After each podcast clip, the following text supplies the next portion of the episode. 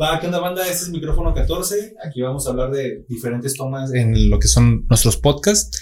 Este, el tema de hoy tenemos eh, algo bastante interesante y bueno, queremos recordarle que son pláticas que Nathaniel y yo siempre hemos tenido, pero que ahora lo hacemos detrás de un micrófono, ¿no, chamo? Sí, básicamente nos grabamos mientras hablamos.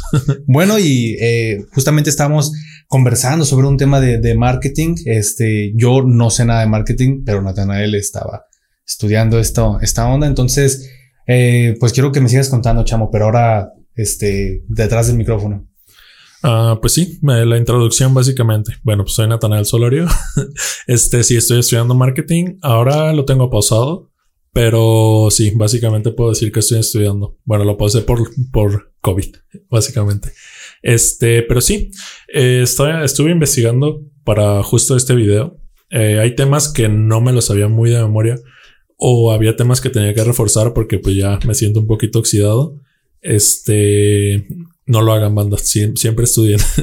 este, entonces tuve que investigar esos temas, güey. Eh, pues la verdad es que saqué muchos temas que sí, que sí había visto para recordarlos y otros temas que de verdad me dejaron como, güey, no mames, está muy perro.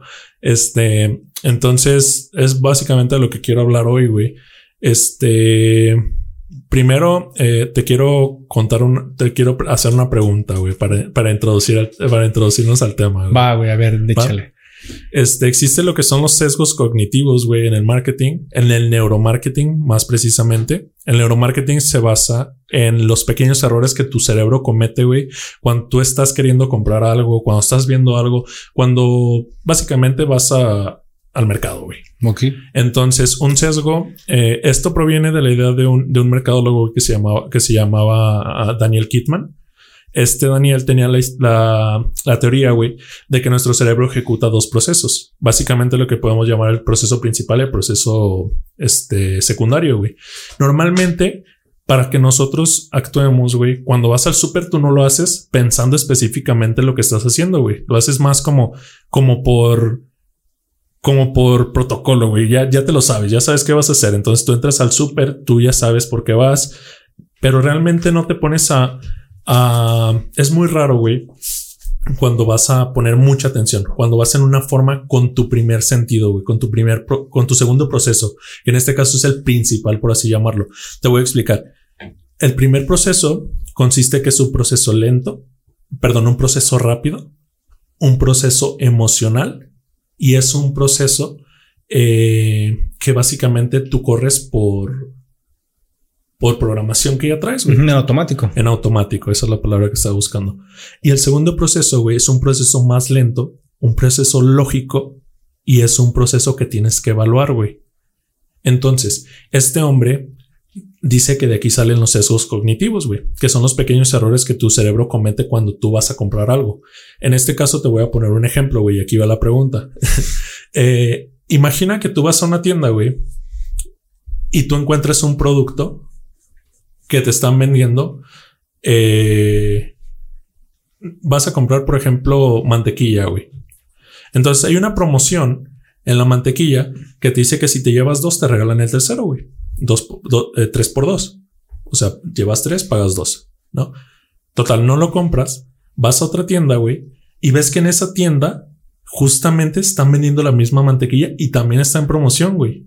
Pero esta promoción dice que en la compra de tres mantequillas te dan el 33% de descuento, güey. ¿Cuál tomarías así sin pensarlo mucho? Sin pensarlo, la de la primera opción, la de la tienda, ¿no? ¿Por qué, güey? Pues suena como que te están regalando una y en la segunda opción como que nomás me están descontando una tercera parte. Hacia la rápida, pues. Exactamente, güey. Este sesgo cognitivo se llama encuadre, güey. Es un sesgo.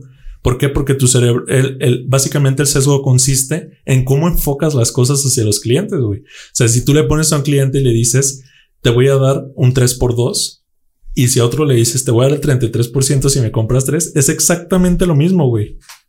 Sí, pero te van a decir, pero si le dices 33%, te va a decir, no, güey. Te van a decir, no, no. Somos muy malos para los porcentajes, güey. Claro. Entonces ahí es donde entra el sesgo cognitivo, güey. ¿Por qué? Porque el porcentaje ya, ya, ya te está indicando cerebralmente que tú te metas en el segundo proceso, güey. ¿Por qué? Porque ya tienes que hacer matemáticas, ya tienes que hacer todo tu pedo para saber cuánto es el 33% de descuento, que básicamente si te estás llevando tres, uno te sale gratis, güey. Entonces, este sesgo, güey, se basa en el encuadre, en cómo yo te presento las cosas, güey. Y está muy chido porque a la hora de que yo te digo un 3x2, no te estoy regalando nada, güey. Te estoy obligando a que compres tres, güey por el precio de dos en tu cabeza, pero a final de cuentas en costos ya es otro pedo, güey. Pero así funciona este sesgo, güey. Entonces, estos son los ejemplos eh, que, que básicamente este mercadólogo decía que eran los sesgos cognitivos, güey. Y con el mismo ejemplo, ¿cuál es la capital de París, güey? Perdón, ¿cuál es la, capital? ah, güey. Francia, güey. Lo siento. ¿Cuál es la capital de Estados Unidos, güey? Ah, Washington. Ajá. Sí. Y si te digo cuánto es 17 por 15, güey. Ah, la madre, no sé, güey. Entonces, así se basa ese, ese sesgo, güey. A la hora de que tú intentas, eh, cuando es un proceso que debería llevar tu segundo, o cuando es un proceso que debería llevar el número dos y lo lleva el número uno, güey, eso se llama sesgo. Porque vas a cometer un error sí o sí, güey. Ajá, güey. Entonces no vas a poder calcularme cuánto es el 33% rápidamente, güey. Entonces te vas a ir a fuerzas por el 3 por 2. Pero me imagino que hay excepciones con gente muy entrenada en ese Debe de haberlas, güey. Totalmente. Incluso el marketing no es algo que podamos catalogar como algo preciso, porque varía, güey, varía mucho. Incluso de sociedad en sociedad varía mucho, güey. Entonces, por ejemplo, los colores, güey. Existe lo que es la psicología del color en el marketing, que está muy chido, güey. Literalmente te dicen cuáles son los colores que tú tienes que implementar para vender un producto, güey. Que es lo que alguna vez hemos platicado, güey no es, no es coincidencia de que McDonald's, de que Pollo Pepe, güey, Coca-Cola, todas estas marcas tienen en común que es color rojo y amarillo, güey. Porque el rojo y el amarillo a fuerzas representan comida, güey. O sea, siempre te van a traer ese sentimiento de, de hambre. Incluso hay estudios, güey, que demuestran que el color rojo te acelera tu ritmo cardíaco, güey. Entonces, ¿por qué, por qué pintan el infierno de color rojo, güey? Si te da hambre y... Ah, pues me imagino por el fuego, güey. Ok, ok. O sea, eso ya son temas otra, de otra cosa. Que ojo, güey. Todo esto, todo este, esta percepción que nosotros tenemos de los colores es por un hecho histórico, güey. O sea, realmente, por ejemplo, nuestra bandera está de esos determinados colores por un hecho histórico, güey. No por marketing. Exactamente. Ah, o sea, eso es una, es una casualidad. Pero al final de cuentas, nosotros siempre por nuestra historia, güey, vamos a relacionar, eh, y estamos hablando de pasado, güey, de muy, muy, muy pasado o, y quizá de, de, un tema presente, pero siempre relacionamos, por ejemplo, los colores en este caso a un tema en específico, güey. Por ejemplo, tú no puedes ir a un hospital que sea color negro, güey. Jamás en la vida entrarías ahí y me y estoy casi seguro de que la mayoría no lo haría, güey. Existen excepciones porque es marketing al final de cuentas. Entonces, este, ¿por qué? ¿Por qué no entrarías a un, a un hospital negro, güey? Pues porque pensarás que está, que está sucio o que te vas a morir. O yo, bueno, yo que soy este, no soy creyente, pero, pero si estoy tripeado, pues pensaría que hay algo raro ahí, ¿no? Que algo de mal augurio o algo así para que sea de color negro. Mm, pues sí. Y básicamente el color negro por naturaleza, güey. Fíjate, tiene dos contextos bien cabrones, güey. Lo asociamos con muerte, güey. O sea, lo asociamos con eh, oscuridad, güey. Con cosas que no conocemos, güey. Entonces el negro ya de por sí nos causa desconfianza, güey. Pero también el negro lo podemos enfocar para cosas premium, güey. Para cosas de, de calidad, güey. Para cosas de, de... O sea, que te ponen en un estatus, güey, muy cabrón. Como la Coca-Cola, güey. No necesariamente, güey. Porque, porque yo veo que la Coca-Cola es el producto es de color negro, güey. Y se vende a montón. Incluso la nueva, no sé si has visto que la nueva empaque que tiene, la nueva presentación ya no, ya no es rojo o blanco, sino que ya es completamente blanco, y deja ver la, todo lo negro. Porque los sellos que puso el gobierno son blanco y negro. Está muy cañón eso. Sí, güey. Está, eh, podría entrar, podría entrar ahí, pero Coca-Cola no está muy enfocado en ese aspecto, güey. Yo te puedo eh, mencionar marcas. Este no me viene una a la mente, pero por ejemplo, algunos Starbucks están todos de color negro, güey. Ah, porque es como. Pero porque es por el estatus. VIP, ¿no? Te están tratando de representar ese tipo de cosas, güey. Incluso algunos cines VIP también están en color ah, negro. Sí, algo. O sea, ese es como un color, este, supremo. Güey, también en, en, lo que es estas situaciones de seguridad privada de, de Iron Tiger tienen ropa naranja y negra o los de la paquetería Creo que es UPS. También ellos son UPS. negro, UPS, negro y dorado. Ups, me Y- pasé lanza. no, ups, UPS también. ok. UPS. y casualmente UPS es como la empresa, la top de Por excelencia de exactamente, que según tienen un mejor servicio y todo. Aquí es donde entra ese tipo de entendimientos, güey. Eh, posiblemente si tú usas ese entendimiento en otros países, posiblemente no funcione así por su cultura, güey. Pero de eso se trata el marketing, güey. Experimentación con, lo, con, con la población, a final de cuentas, güey. Es como jugar con su, con su psicología, güey. Con su ¿Y tú, mente. ¿Y tú cómo te sientes respecto a ello, güey? Porque pues tú estás estudiando marketing y tú cuando vas al súper o a la tienda o algo, tú como ya conoces los productos y sabes cómo te los van a vender, ¿tú qué compras? O sea, ¿ya no compras igual que las demás personas o qué, cuál es tu razonamiento para decidir qué vas a comprar? güey? Ah, yo soy muy, muy, muy tranquilo en ese pedo, güey. Sí noto mucho la publicidad. Eh, por ejemplo, cuando tú ves un producto, güey, que dice nueva imagen, o que dice nuevo, o que dice nuevo producto, o más producto, güey. O sea, realmente es lo mismo, güey. Pero, ¿qué pasa? Eso a lo largo de tu vida tú siempre lo vas a ver, güey. Y siempre los mismos productos, güey. De que le cambian un diseño pequeño a la G, güey, de Kellogg's, por ejemplo, y ya te dicen que el cereal es nueva presentación, güey. O sea, sí, pero no, güey, porque están jugando, jugando con un sesgo eh, co- cognitivo que tú tienes, güey. Pero el simple hecho de que tú veas ese letrerito ahí pequeño, güey, que dice nuevo, ya te impulsa a comprar más ese producto. O sea, ese tipo de cosas yo lo noto, güey. Pero realmente, pues yo compro lo que necesito y ya, güey. Pues O no sé, güey. Yo cuando era morro, yo me acuerdo que el chocoprifis sabía bien feo y ahorita compré una bolsa de chocoprifis y ha cambiado muchísimo, güey.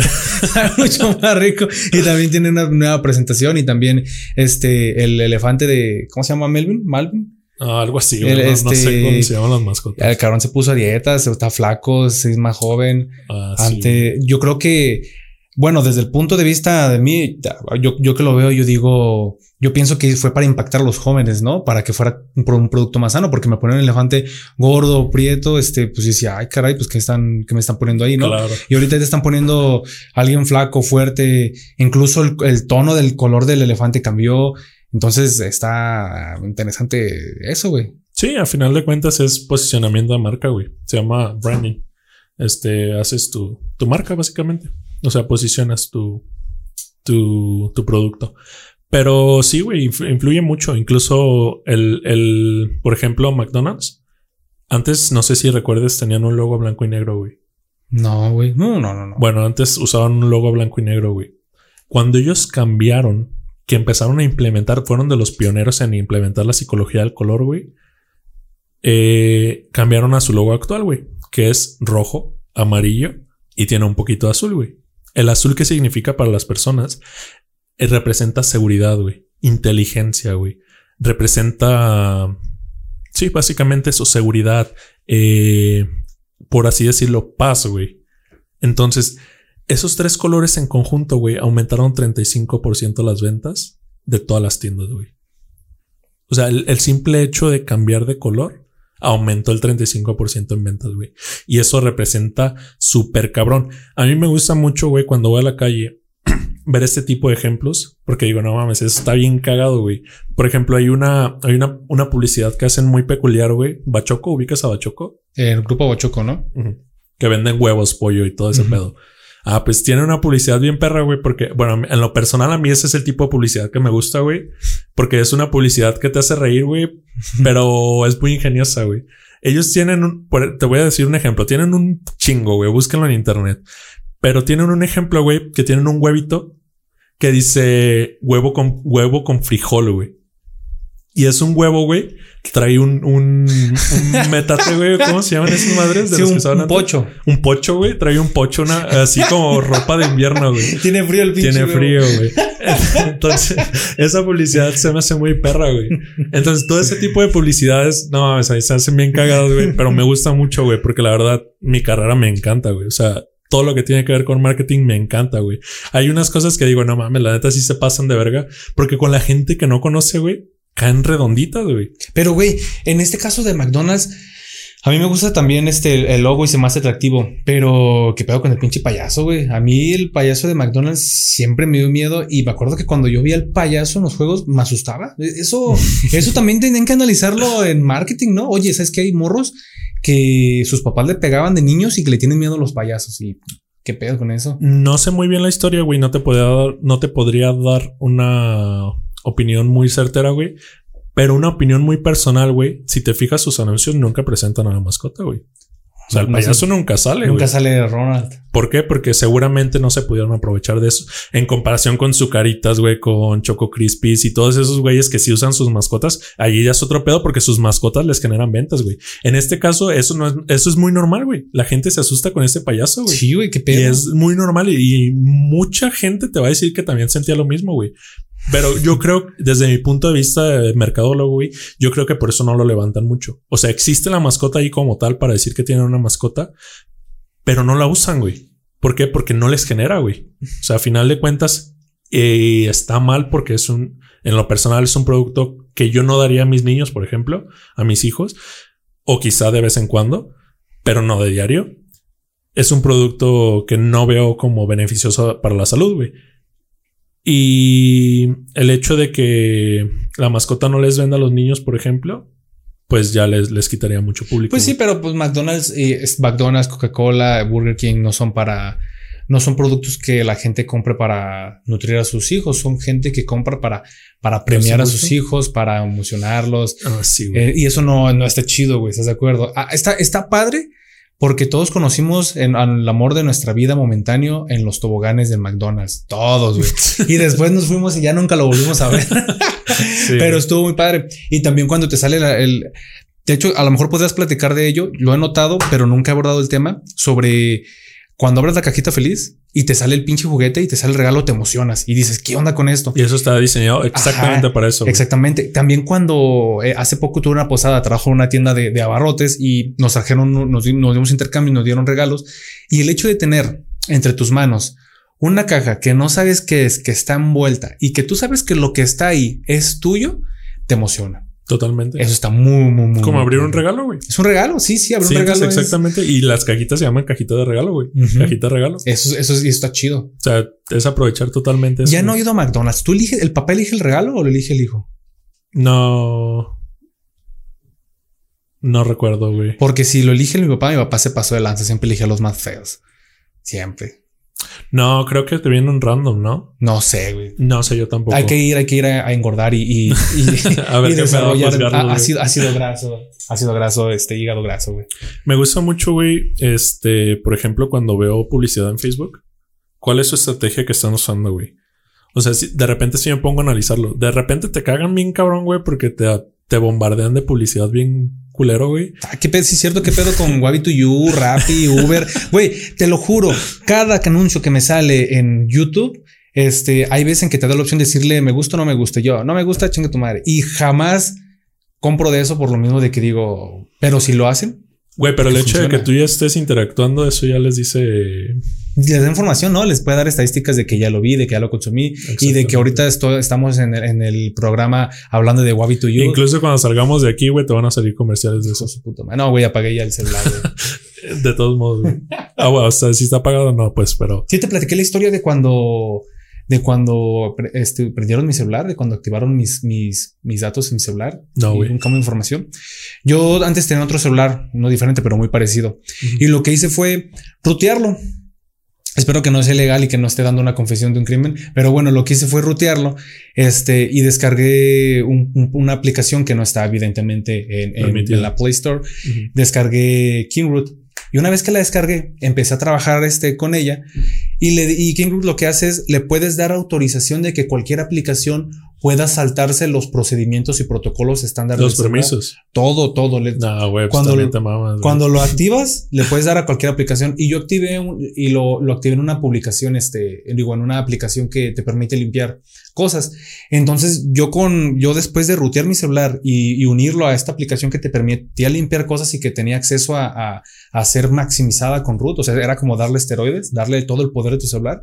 Borré eh, aplicaciones de por default del celular, como Google Juegos y Google Música. Sí, y- eso es lo chido, güey. La parte chida del. Exactamente. Desca- del borré, borré muchísimas cosas del celular que no quería ahí y mi celular desocupó muchísimo espacio y administré muchas cosas muy interesantes. Y además de que hay aplicaciones que no puedes utilizar en tu celular porque tienen un parámetro. Cuando tú ruteas tu celular, hay aplicaciones que funcionan solo con celular ruteados y literalmente puedes hacer lo que tú quieras con tu celular. Desbloqueas la capacidad de tu celular. Ay, caray. La seguridad. Ajá, pero, pero al quitar la seguridad lo desbloqueas al 100%. Tienes todo tu celular para ti. Con las desventajas de que... Que te hackeen, güey. De que te hackeen o que si te dañan, se te daña el celular, ya no hay nada. Y bueno, ¿qué es lo que pasó?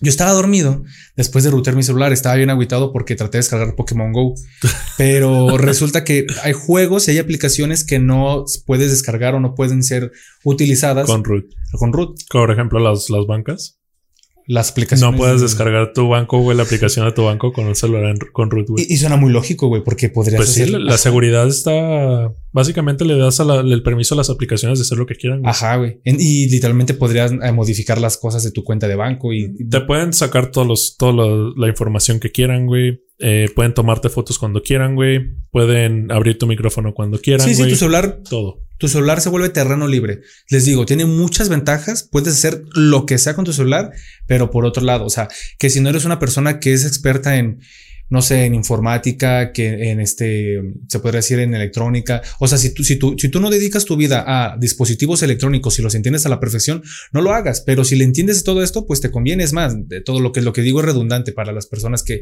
que están en Que lo usan realmente para eso, Y que desbloquean el potencial de usar por, de celular por completo. Bueno, estaba acostado, estaba aguitado porque no funcionaba. Y en eso mi celular me empieza a mandar alertas, me empieza acá de que eh, la aplicación, una de las aplicaciones que tenía cuando me informaba actividad. Hola, ¿cómo estás, Carlos? Y, me dice que, que mi cámara ya se había prendido varias veces y que, y que mi micrófono también. A la verga. Y yo, yo había apagado mi wifi porque yo cuando duermo apago el wifi porque mis, tengo amigos que duermen este, como hasta las 4 de la mañana, entonces siempre apago mi wifi y mi wifi se había prendido. O sea, mi celular estaba interactuando solo, estaba teniendo contacto, estaba mandando mensajes. Y ya este, pues me quedé asustado. Sí dije, no, o sea, e, estaba morro, tenía unos 15 años y dije, van a saber dónde vivo, me van a secuestrar, van a llegar y van a tocar la puerta, va a llegar la policía, y abre la puerta, cabrón, ya sabemos que bloqueaste el celular. Y yo pensé que iban a hacer algo, güey. Bien paranoico. Sí, yo estaba bien cuidado y dije, no, ya valió madre, ya me eché a perder mi vida todo por este pinche celular. Ay, ya no sé, le quería decir a mi mamá llorando, güey. Ya no voy a estudiar mi carrera. y todo por querer, este, borrar pinche Google juegos, güey. No, no mames. Pinche morro con ansiedad de los 15 años ahí por culpa del celular. Y total de que ya vi las aplicaciones y era Google. Google y ah, no acuerdo si YouTube y Facebook las que hacían eso. No mames. Y yo así de... Por la publicidad.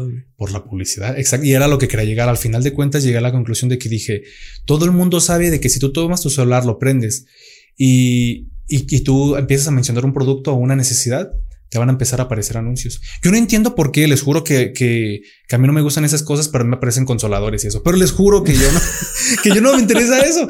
Y a veces en que me aparecen, no sé, calzones eróticos o, o, de elefante o este tipo de cosas. Y yo, a ver, te estás equivocando, algoritmo. O sea, yo nunca, con quién piensa que hablo, o a lo mejor cuando hablo con los compas y empezamos a, a jotear, dice, ah, pues, eh, a lo mejor piensa que, que soy gay o algo así, ¿no? Total de que hay veces en que, por ejemplo, el otro día, estaba pensando comprar mi, mi despensa en Amazon. Empezar a comprarla ahí para poder este, ahorrarme la ida a la tienda. ¿Hay Amazon alimentos aquí? Ajá, sí, güey. Y ¿No, neta? sí, güey. Y, y, una leche Santa Clara en la, en, mi, en la tienda donde trabajo cuesta 43 pesos. El Six de leche Santa Clara, o sea, 6 litros, en Amazon estaba hace como, como tres semanas en 90 pesos, güey. Entonces, mm. realmente, en teoría, estaba más barato. Sí. Entonces, tienes que pagar envío y todo. Si pasas de 450, no.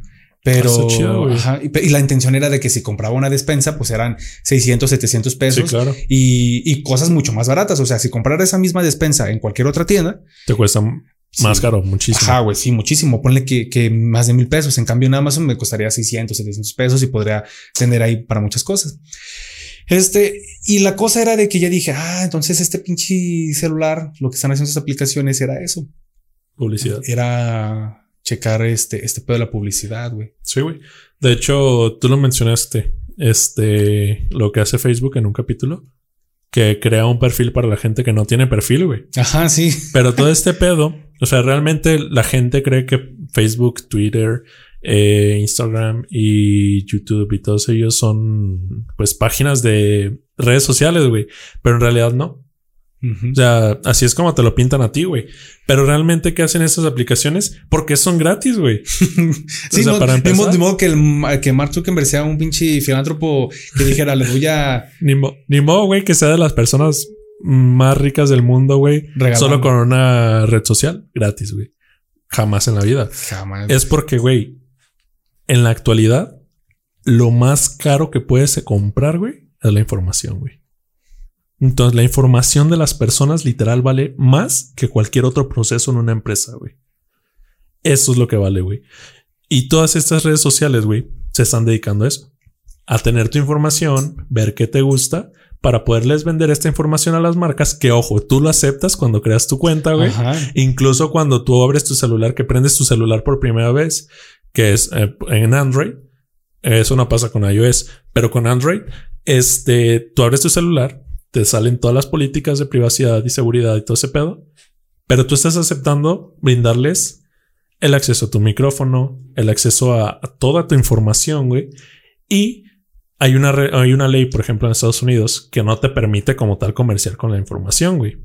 Pero ¿qué pasa? Yo no te voy a, yo no le voy a vender a las empresas. A ver, este güey se llama Carlos, vive en tal colonia, tiene tantos años. O sea, no, güey. Yo le voy a decir, a ver, este güey, este güey o esta gran parte de la sociedad le gusta ver esto. Le va a vender estadísticas. básicamente.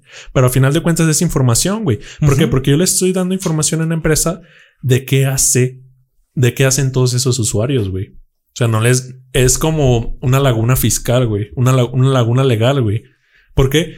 Porque no les vendo la información directamente como marca la ley, pero sí les doy información de lo que hacen, güey. No, está muy cabrón. Que no es la información a final de cuentas. Claro, claro, güey. Pero, güey, esa información vale muchísimo, güey. Muchísimo, güey. Pues es que es básicamente la manera en la que se trabajan las redes sociales, güey. Yo, yo, la verdad, cuando, cuando recién iba a hacer un Facebook, que fue ya porque como por 2013, 2014, este, y vi que todos sus servicios eran gratis, pues sí dije, ah, caray, o sea, realmente era, fue extraño, ¿no? Porque eh, había otras plataformas que a lo mejor tenías que hacer un pago, había otras plataformas donde tenías que, no sé, muchas, muchas situaciones. Entonces ya con esto, y ahorita a la fecha te metes a Instagram y todo y es la, misma cosa, ¿no? La, misma pinche. De hecho, Instagram es de las plataformas que más pagan, güey. Instagram, luego está Facebook y luego YouTube. Creo que sí estaba al menos hace unos años. Pero, güey, pues ese negocio es un negociazo, güey. ¿Desde cuándo tienes Facebook? No, pues, ¿Desde qué edad? Como, no sé, estaba como en secundaria, como en... No, a, lo, mejor casi saliendo de la primaria. Ah, ¿En el 2014? Mm. No mames, en el 2014 entramos a la prepa, güey. Banda. ¿En 2014 entramos a la prepa? Sí, güey, éramos generación 2014-2017. No, no, no lo sé, no lo sé. Entonces, mucho antes, porque yo me acuerdo que estaba en secundaria y, yo llegué y le dije a un compa, ya tengo Facebook y le me dijo, eso es de Jotos. Y yo, ¿por qué, güey? Y, me dijo, pues porque, güey, eso es de Jotos, eso no se hace. Nosotros mandamos SMS o algo así. Y yo. Usamos Messenger, güey. ajá, y yo, yo estaba bien agüitado porque me volví Joto porque descargué Facebook. Pero luego ya, güey, ya pasé y se me olvidó eso. Y ya besé a un hombre y ya descubrí que no era Joto. bueno, quién sabe, Nada, güey. La verdad sí es un negociazo, güey. Es muy, muy, mucho, eh, muy, muy grande el negocio que llevan ellos, güey. Y está bien interesante también, este, si analizamos los colores de los logos de las redes sociales, ¿no? Me imagino que ves Facebook y te, y como es algo que, utilizas todos los días desde que te levantas hasta que te duermes, el color azul es lo más eh, fundamental porque lo, lo identificas tan seguro, sientes que Facebook es tan seguro que es parte de ti ya. ¿Qué es lo que representa el color azul, güey? Ajá. Es, ajá, por eso. Seguridad, ajá, por eso estoy dando, te estoy dando razón, güey, por eso. Sí, güey. y luego en YouTube, en YouTube te metes, precisamente cuando lo abres, es para entretenerte. Cuando vas a abrir YouTube es porque dices, ah, quiero ver algo y me voy a clavar aquí un rato. Qué ojo, güey. El color rojo te causa esa adicción, güey, a quedarte. O sea, eso es lo que causa el Nuestro logo debería ser rojo, güey, de micrófono 14, no azul, güey. pues sí. y luego Instagram, eh, pero Instagram está chido, es como un tornasol. Pero mm. imagino que es por, por situación artística, ¿no? Porque suben, eh, es de subir fotos, básicamente. Me imagino que sí, por la historia del logo, güey. No bueno, sé. pero es que ya cada marca lo maneja de distintas maneras. A final de cuentas, las tonalidades también tienen mucho que ver, güey. Porque, por ejemplo, una tonalidad fría te da desconfianza, güey. O sea, las tonalidades de los colores. Que en tonalidades cálidas podemos encontrar el café, el rojo, el amarillo, el naranja, todas sus variedades, güey. Pero en el color, en los colores fríos, el azul, el verde, güey, todas esas variedades, güey. ¿Por qué? Porque nos representan, güey. Realmente nosotros, como seres humanos, no tenemos los ojos nada más para, para, para ver, güey. O sea, nos sirven para comunicarnos, güey. Nos sirven incluso para notar en una persona, güey, lo que siente, güey. Porque muchas veces tú te das cuenta cuando una persona está triste, güey. Obviamente por las, por las facciones de su cara, güey, pero también los ojos demuestran mucho. De hecho, los, los ojos son muy comunicativos. Son muchísimo, güey. Bueno, el área de, el área de, de, de los ojos, ¿cómo se llama? Se llama, mm, ah, no recuerdo. Pero Sí, básicamente toda esa es parte, güey. lo que es ceja, lo que es párpado, ojo, toda esta zona, te quiere decir muchos mensajes eh, todo el tiempo y está muy relacionado a situaciones de honestidad y demás. De hecho, el otro día estaba viendo que había una, una hipótesis no confirmada pero que hablaba de que todos los psicópatas o la mayor parte de los psicópatas que, que hacían este eh, un montón de, de homicidios en serie, casi casi se podría decir que genocidios. Bueno, habría que analizar cuál es la diferencia entre un este un- Genocidios en mucha en masa, ¿no? Ajá, y pero qué tal si un, un este un este un asesino en serie te mata a 200 personas, se considera como genocidio o no porque no fue No mismo creo, tiempo? más bien un asesino serial. un asesino serial, bueno, porque fue en diferentes momentos, ¿no? Bueno, ah, bueno, es lo que yo planeo, la verdad. no soy criminólogo, güey. de que, de que básicamente eh, era la- lo que se veía de la parte del ojo. Ojo, esto no está confirmado, pero tú ves a la, a la cara de, de Charles Manson, ubicas a Charles Manson, Sí, obviamente. eh, ubicas su, su rostro y, y puedes ver completamente el iris.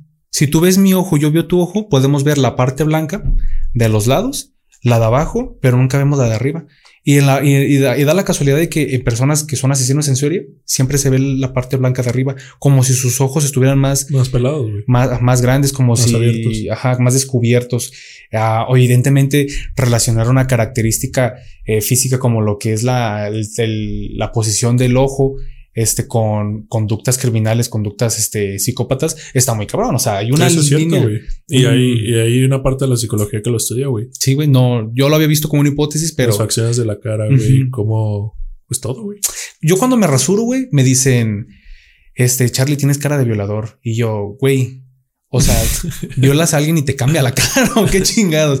Porque Sí, se me hace, sí, violas a alguien y te cambia la cara, matas a No, no, no. cambia Me refiero a que sí, güey. Lo, lo A que sí estoy tienes diciendo, cara o sea, ¿qué pedo, güey? Ajá, está raro eso, ¿no, Sí. güey? Y yo digo, güey, ¿ya ¿conoces a un violador que le haya cambiado la cara? ¿O por qué dices, no, pues no sé, tiene la cara así? Y yo, ¿cómo, güey? O sea, simplemente te das confianza y quizás es la manera en la que interpretan Ajá, eso, güey. De que, ah, como me cogieron a mí de moro, ah, pues se mete, güey.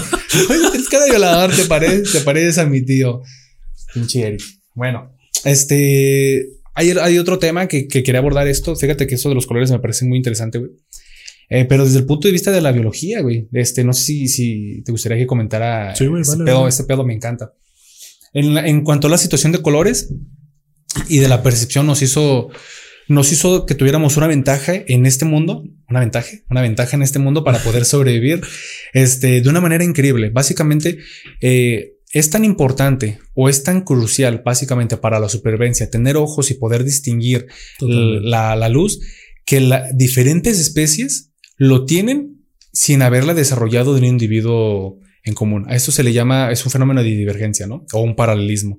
O sea, si, si tú tomas a un animal diferente y tomas al ser humano, podremos ver que evolutivamente están muy separados, pero los dos terminaron desarrollando ojos porque el ojo fue algo muy este... Indes- indispensable, güey. indis- bueno, no indispensable, pero sí eh, una ventaja enorme. Como por ejemplo, paréntesis, güey. O sea, viste que la cafeína, el té tiene cafeína y el café también. Ajá, y también el tereré, lo que toman los argentinos. Sí, básicamente es un té, güey. Ajá. Pero, güey, no es la misma ca- cafeína, güey.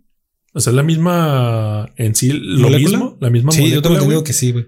Eh, no, te estoy afirmando, güey. Ah, sí, sí. es sí. exactamente lo mismo, pero no dependen una de la otra en nada, güey. No se cruzan nada, güey. O sea, por cuestiones de naturaleza, güey, se desarrollaron exactamente igual, pero de distintas maneras. güey. ¿Sabes cómo se descubrió la café- la- la- el café, güey? ¿Cómo?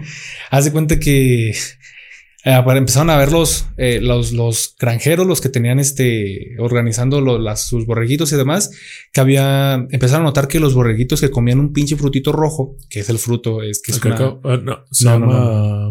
Es una cereza, es un cerezo, algo así. Sí, güey. Sí, sí, sí. Se empezaban a comer esta fruta y veían que se ponían bien chidos y se ponían pues bien este, hiperactivos. Ajá. Y dijeron, ah, caray, y empezaron a cortarlo. Y se llevaron el café y se lo vendieron a los este, monjes de aquel entonces.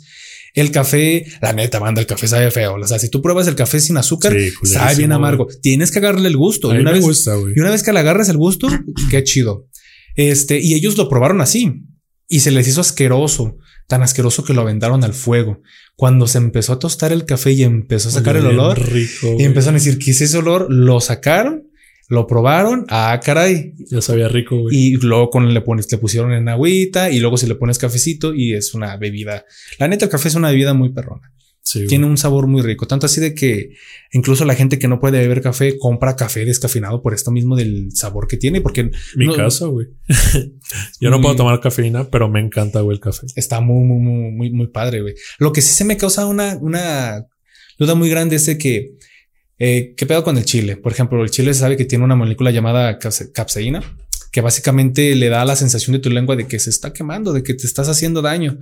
En el que en qué momento superamos esa sensación de dolor, porque literalmente es, que no la superamos, güey. Nos adaptamos, nos adaptamos, nos acostumbramos a ella, güey, pero no la superamos. es que está cañón. Yo había escuchado eh, ojo, esto lo que voy a decir, porque siempre que hablemos de estos podcasts vamos a tratar o vamos a poner lo que son las fuentes, pero cuando no lo vayamos a poner, eh, lo voy a aclarar porque son hipótesis que hemos escuchado, al menos hipótesis que yo he escuchado en mi carrera, de que hay dos maneras de, obtener este placer, directamente estimulándote, como lo que es un orgasmo, como lo que es comiendo algo muy rico. Cuando iba al psicólogo... ¿Cuál placer, güey?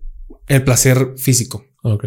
Básicamente, eh, básicamente todos los hoyos de tu cuerpo, según mi psicóloga, eh, pero te producen placer. Y sí es cierto, o sea, si hueles algo muy rico, te produce un placer. Si comes, qué rico. Si escuchas música, también. El sexo anal, obviamente. El sexo vaginal, obviamente. La eyaculación se lleva a cabo por la, eh, atraviesa la uretra por un hoyo al final de cuentas. Entonces, todos los hoyos de tu cuerpo terminan dándote placer. Entonces, este, básicamente, si tú te estimulas, pues te das placer y eres feliz. Pero otra manera de obtener placer es dejar de sentir dolor. Si tú te rompes un hueso o te quiebras o te, o te lastimas o te entierras una astilla o algo te provoca mucho dolor y te dan un medicamento para calmarlo o te acomodan un hueso, ese, ese pico de dolor que desaparece, te da placer. Te da placer. Esa es como las drogas o como la exactamente. y en este caso, eh, yo lo había relacionado que era algo muy parecido con el chile. Te enchilas, sufres, te está picando, te está doliendo, pero te, relajas, te gusta. Y cuando te empiezas a esperar y otra vez y vuelves a comer chile y te quedas, güey, ¿qué, pedo contigo, no? Pero realmente entonces en, teoría a nadie le gusta estar enchilado. ¿Les gusta? La sensación de placer después de... Ajá, desenchilarse. ¿Cómo se dice desenchilarse eh, en, Argentina también? ¿Cómo lo dicen ellos? Mm, que no te pique, güey. Que no te pique. Cuando te deja de picar. ¿Los argentinos se comen eh, picante? Muy raro, muy poco el, picante más, más cabrón de ellos es, yo creo aquí, el de las paletas, güey. Una salsa valentina etiqueta amarilla, güey. Que a la vez está bien, güey. Eh, pues sí, güey, porque realmente el chile, la cafeína, todas estas, cosas, güey, al final de cuentas te dañan tu cuerpo, güey. Te están dañando y te están lastimando. Es eso, güey. Y mientras más chile comas, más irritantes, güey desarrollas gastritis, güey, desarrollas, o sea, un chingo de cosas que te está indicando tu propio cuerpo, güey, que no tienes que hacerlo. Para, güey. Pues sí, güey. Este, güey, quería también comentarte, una vez platicamos tú y yo de esto, pero relacionado al marketing y esos productos, eh, quisiera que me explicaras de una manera más clara qué pedo con los cigarros. Tengo entendido de que está prohibido. Yo no, o al menos yo no veo anuncios de cigarros en televisión y no me acuerdo haber visto anuncios de cerveza en televisión. Me acuerdo a lo mejor he visto Tecate y qué rápido pasa, ¿no? Cerveza sí hay, güey. Pero muy, muy leve. O sea, yo veo más de, por ejemplo, toallas femeninas. Veo muchísimos anuncios de toallas femeninas y yo digo, pues el mercado es muy diferente, güey. Ajá, sí, excesivo, evidentemente, güey. También este, ¿de qué anuncios veo? De comida, veo mucho de pollo, mucho de pizza. Este, era lo que hace rato estábamos hablando de que la televisión son anuncios para, para gente adulta y mayor. Y que en las redes sociales está comunicado para muchos sectores, pero se enfoca mucho en, jóvenes. Pero bueno, ¿qué pedo con eso de, los cigarros? ¿Cómo le hacen para ser de los productos más vendidos a nivel mundial y no poder hacer marketing? Es una droga, güey. Y por eso... Esa es la respuesta. Pero desde su proceso de marketing, güey, no hacen publicidad los cigarros como tal, pero invierten un chingo en en los estantes, güey, en las cajas, güey. Cada, cada, rato están cambiando la presentación o te regalan algo o, o incluso en su lista de precios ponen sus logos, güey. O sea, todo ese tipo de cosas es su publicidad, güey. Pero al final de cuentas es una droga. Y el simple hecho de que la gente tabuice el que es una droga, güey. Lo eso es una publicidad muy Lo hace más interesante, ¿no? Sí. Incluso con la cerveza, güey. La cerveza entra en otro plano, güey. No puedes comparar la, cerveza con una toalla femenina, güey. La toalla femenina es un producto de, necesidad. De, necesidad personal, güey. De higiene, güey. Y la cerveza es cultura, güey. Ah, o la cerveza está muy, muy por arriba de, cualquier producto así, güey. ¿A qué te refieres? Yo pensaría que esta era más por arriba lo que son las toallas femeninas. ¿A qué te refieres con eso, güey? La cerveza es cultura, güey. O sea, la, gente, toma cerveza por convivir, güey. No vas a ir al súper a comprar un paquete de pasta dental, güey, por convivir, güey. claro que no. Porque no te da, no, te da, no, te da el pie a tener esa cultura, güey. Y la cerveza sí. Pues, la, cerveza te aporta muchísimo a la cultura, güey. bueno, es así como funciona, güey. Está muy cabrón, güey. Porque también he visto que, que, bueno, en mi universidad eh, a lo mejor sí, güey, conviven porque se comparten lo, ¿cómo se llama esas copas menstruales? Y prácticamente se hacen en eh, grupos de Facebook de mujeres que comparten copas y yo, ay, cabrón, qué pedo. Bueno, no que se comparten unas con otras, ¿no? Pero, ah, pero que sí que, que venden y se comparten tips y accidentes o cosas así o cosas Sí, pero es que eso ya es desde otro punto de, la, de vista, desde otro punto, desde un punto muy diferente, güey. La cerveza como tal es cultura, güey. O sea, el hecho de ir a tomarte una cerveza representa eh, darte un break, eh, estar relajado, güey, tranquilizarte, convivir, güey, premiarte, que no pasa con un producto convencional, güey. Claro, bueno, bueno, ah, depende, güey. Yo, yo me quiero premiar a mí mismo cuando tenga el dinero, este, me voy a comprar un vibrador, un, bueno, un cepillo de dientes. ¡Oh, cabrón! Un cepillo de dientes vibrador, güey. Ajá. De esos que desde que era, eh, güey, no pienses sus cosas. Ah, todo pendejo, güey. desde que era morro, güey, yo le pedí a mi papá uno, güey. Ajá. Y le decía, güey, me imaginé pidiendo a mi papá un vibrador. Qué pedo, le pedí a mi jefe, eh, jefe, yo quiero ganas, tengo ganas de un cepillo que y que dé vueltitas, porque los veía y me encantaban. Y mi papá siempre fue un pinche codo y no, ¿para qué? Y me compraba de los cepillos de 10 pesos. y no porque tuviéramos, no porque no hubiera dinero, sí lo habíamos, pero mi papá lo veía como un gasto necesario. Claro. Y, honestamente. Y honestamente lo es, güey. Sí, güey, pero pero quieres alimentar ese, esa, duda que dejaste desde niño. Exactamente. De hecho, esa es una de las cosas que yo estoy haciendo ahorita a mis 23 este, años. Estoy todo. Estoy ah, premiándome con todo. También tengo, cuando yo era morro, veía los, los de estos de jamón que le pides, ah, sí me da de jamón y te agarran toda la, la, pieza y ajá. Yo siempre quise mi papá me comprara una, güey. ¿Una paleta completa? ¿Una paleta se llama? Pues sí. Le dije, quiero una pieza, va, quiero una de esas. ¿Para qué? Me la quiero comer así. No, cabrón, y nunca quiso. Ahorita te digo, no manches, cuesta como, como 600 baros. 500, esa, 600. Esa madre. Pero es una de las. Que güey, es lo más conveniente. Claro. Porque, a ver, entrando otra vez al marketing, güey. O sea, la gente te va a publicitar que compres cuartitos medios, güey. Pero, güey, siempre va a ser más fácil comprar una pinche barrota siempre y cuando te la acabes, güey, porque si se te echa a perder, pero ya chingaste, güey. pero sí, güey, por ejemplo, yo voy al súper y mañana vas a ver, mañana que vayamos a comer a mi casa, güey. Este, compré media barra de queso Oaxaca, güey, pero esas que pesan como 6 uh, kilos, güey. Güey, güey, güey, está bien, güey. Cuando, cuando yo fui a Zapoqui fue, fue una vez un ranchito allá en, en Zacatecas. Ajá una, me quisieron hacer muchas cosas, güey. Estuvo bien interesante eso, güey. Pero una de las cosas más chidas que me gustaron de, de, ese ranchito de Zapoqui eran los quesos y los lácteos. Todo era de rancho y era un pinche quesonón así, con una capa roja. Luego ya vi que era chile. Les ponen como una capa de chile Ay, se te hizo la boca. Oh. No, no, no. Yo me acuerdo que yo le dije a la señora, eh, señora, pásenme unas tortillitas, ¿no? Con crema, porque era una, era una cultura muy de rancho. Y ojo, yo nunca he estado a favor del machismo, pero siempre me he comportado como un buen invitado. Nunca me ha gustado eso de que, ¿qué quieres comer? No, nada. Si te, si te invitan de comer, acepta. O sea, no hay bronca. A menos de que estés enfermo o algo, di que no. Eh, trato siempre de ser un buen invitado. Entonces ya era como de que, de que, ¿qué quieres? ¿Qué te traigo? ¿Qué esto? O sea, sobre, sobre consentido. Pero pues dije, bueno, pues no hay bronca. Y le pedí unas tortillitas Ay, güey, les puse crema.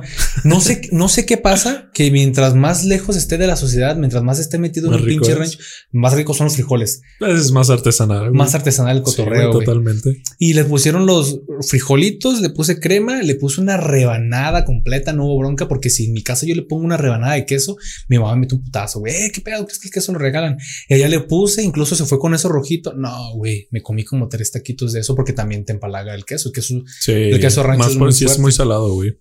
El queso de rancho es muy, muy, muy, muy fuerte, güey. Claro. Entonces, ay, cabrón, pero estuvo, estuvo interesante, güey. Tú que siempre te quisiste comprar de morro y nunca pudiste, güey. Pues nada, güey. O sea, realmente no siento que tenga esa necesidad de comprarme algo que no tuve, güey. ¿En serio, güey? La verdad nunca pedí mucho, pero guardaba dinero y me compraba mis cosas, güey. Pero nunca hubo algo que tú dijiste, yo necesito eso. No, güey. Pinche morro. Bueno, ahora, ahora no me viene a la mente, güey. Yo creo que tú sí fuiste planeado, cabrón. No sé. No, güey. O quién sabe, güey. La verdad nunca he preguntado eso y si yo, pregunté ya se me olvidó. Yo, yo, yo, yo, no fui planeado, güey. Yo ya, ya me la supe, güey. y todo porque mi hermana andaba, andaba chingui chingue, güey. Güey, pues es que casi nadie es planeado, güey. Y no debería ser así, ¿estás de acuerdo, güey? No. Y eso lo hablamos ya en un, capítulo pasado. Para, para, todos los que digan, ¿cuándo lo hablaron? Porque seguramente ustedes van a estar viendo esto como el segundo capítulo. Este es, es el segundo capítulo oficial, pero ya van como cinco. Lo que pasa es que este errores de producción. Ajá, no es cierto. Estamos, estamos, o sea, ustedes nomás nos ven a Nathaniel a mí, pero tenemos a gente que también está con nosotros. Obviamente, gente que, que nos está prestando los servicios. Y como Shaggy, que está aquí con nosotros, y también hay una persona de Daidacus. Y a veces hacen su desmadre, ¿no? Que a veces de repente estamos hablando y se le acabó la pila a la cámara. Eso, eso lo vamos a, yo creo que sí lo vamos a poner como un blooper después de que estoy hablando y de repente el cabrón desconecta la cámara y se va corriendo. Y yo, ¿qué pedo con este vato? Se escucha el ruido de la puerta, güey. y se va corriendo literal, la toma la cámara y, se va. Que, que, igual lo van a ver, pero no lo van a ver como un capítulo oficial, sino como pequeños clips que vamos a agarrar lo mejor de ahí y lo vamos a sacar por separado. Pero pues sí. Va, va, va. Es parte del marketing de. no, güey. Mira, volviendo ya al tema de marketing, güey. Este. Quería hablarte. Está muy cabrón eso de que te estaba diciendo, güey. Ya cerrando el paréntesis gigantesco que acabo Enorme. este. Güey, eso de los sesgos está muy chido, güey. Porque realmente la gente no lo sabe, güey. O sea, es algo que nunca vas a. Es muy probable que no sepas en toda tu vida, güey. Eh, algo que ya está bien corrido, por ejemplo, los precios, güey. En vez de 199 con 90, güey. O sea, todo eso. A final de cuentas, sí es marketing, güey. Y sí es, eh, cae en un sesgo cognitivo, güey. ¿Por qué? Porque tu primer, otra vez volviendo a los procesos, güey. Tu primer proceso que es el rápido, güey, que no le importa nada y es como más de este intuitivo, güey, de que, ah, pues quizá me conviene más este. ¿Por qué? Porque está escuchando 10 centavos menos, güey. Y el hecho de, de escuchar una palabra que empieza con 90 ya te cambia mucho la perspectiva de decir 100. Sí, güey. Entonces así funciona, güey. Pero eso es un sesgo cognitivo, güey. ¿Por qué? Porque tus procesos están fallando, güey. A final de cuentas te engañan con tu misma mente, güey. Está muy chido, güey. Existe otro sesgo. Eh, ya, te, ya te dije el encuadre, güey. Que es ese sesgo que te dice cómo te dicen las cosas, güey. Entonces, este, la manera en que, en que presentes las cosas te va a ayudar muchísimo a vender, güey. Muchísimo. Y aumenta las ventas bien cabrón, güey.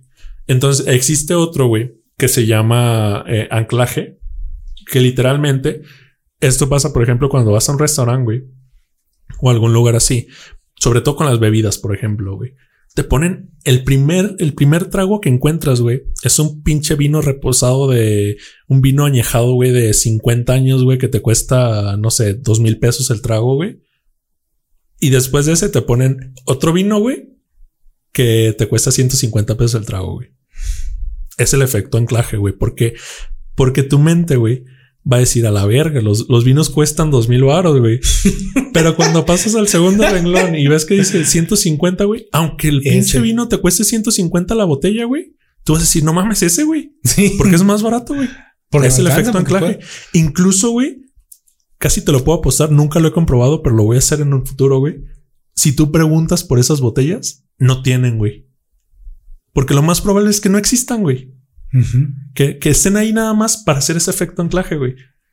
O por ejemplo, cuando entras a las tiendas, güey, que en una tienda de electrónica, por ejemplo, lo primero que ves es una tele bien cara, güey. Una pantalla bien cara, güey. Que dices, no mames, 25 mil baros una pantalla. Y no sé, es de 50 pulgadas, Full HD, 4K, güey, lo que quieras. Y te cuesta 25 mil baros, güey. Entonces, das tres pasos más y te encuentras una pantalla de 49 pulgadas, pero que cuesta 6 mil, güey.